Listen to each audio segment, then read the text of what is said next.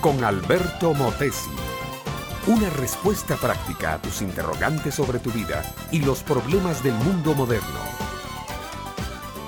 Llegamos al fin, amable oyente, de este breve repaso sobre el libro de Eclesiastés.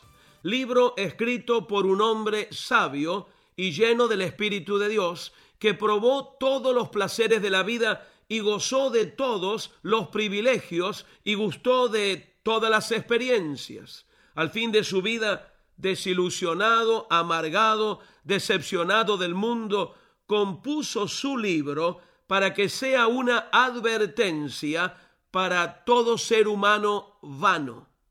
Los versículos finales dicen así, las palabras de los sabios son como aguijones y como clavos hincados son las de los maestros de las congregaciones dadas por un pastor. Ahora, hijo mío, a más de esto, sea amonestado. No hay fin de hacer muchos libros, y el mucho estudio, aflicción es de la carne.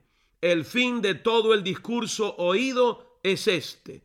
Teme a Dios, guarda sus mandamientos, porque esto es el todo del hombre, porque Dios traerá toda obra a juicio, juntamente con toda cosa encubierta, sea buena o mala. Cuatro cosas, mi amable oyente, se destacan de las palabras finales de Salomón. Número uno, el mucho estudio es aflicción de la carne.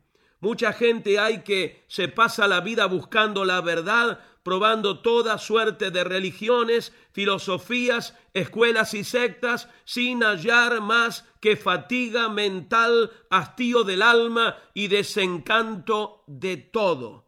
Hay una sola verdad con mayúsculas, se llama Jesucristo. Número dos, el hombre debe temer a Dios, es decir, debe sentir para Dios un respeto reverente, porque Dios es creador, sustentador, legislador, juez, salvador y padre amante. Los hombres que viven sin temor de Dios caen en el desorden moral y en la anarquía espiritual que les conduce a la ruina. Número tres, hay que guardar los mandamientos de Dios no porque sean una ley arbitraria impuesta a la fuerza, como las de un dictador, sino porque las leyes de Dios constituyen nuestra personalidad. Estamos hechos conforme a su imagen y semejanza. Y si Dios es santo, puro, verídico, leal, honesto, fuerte, el hombre debe buscar esas virtudes. Si no las guarda, se deteriora física, moral y espiritualmente. Número cuatro, hay un juicio final, el cual se hará sobre todos los seres humanos y todas las cosas. Aun las cosas más ocultas serán sacadas a la luz para vergüenza y confusión del que las hizo. Y Dios castigará toda violación empecinada de su ley. Si el hombre es un ser moral libre y responsable de sus actos, entonces forzosamente tiene que haber un juicio de cada hombre y cada acto para recibir la recompensa o el castigo. Amable oyente, ¿cuál es la actitud verdadera? La que trae bendición a la vida. Cree en el Señor Jesucristo y serás salvo tú y tu casa.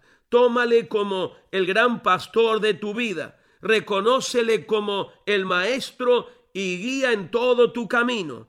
Él te llevará de gloria en gloria y de victoria en victoria. Este fue Un Momento con Alberto Motesi. Escúchanos nuevamente por esta misma emisora. Educación que transforma ¿Te quieres preparar mejor? Visita albertomotesiuniversity.com y pulsa el botón de la escuela virtual.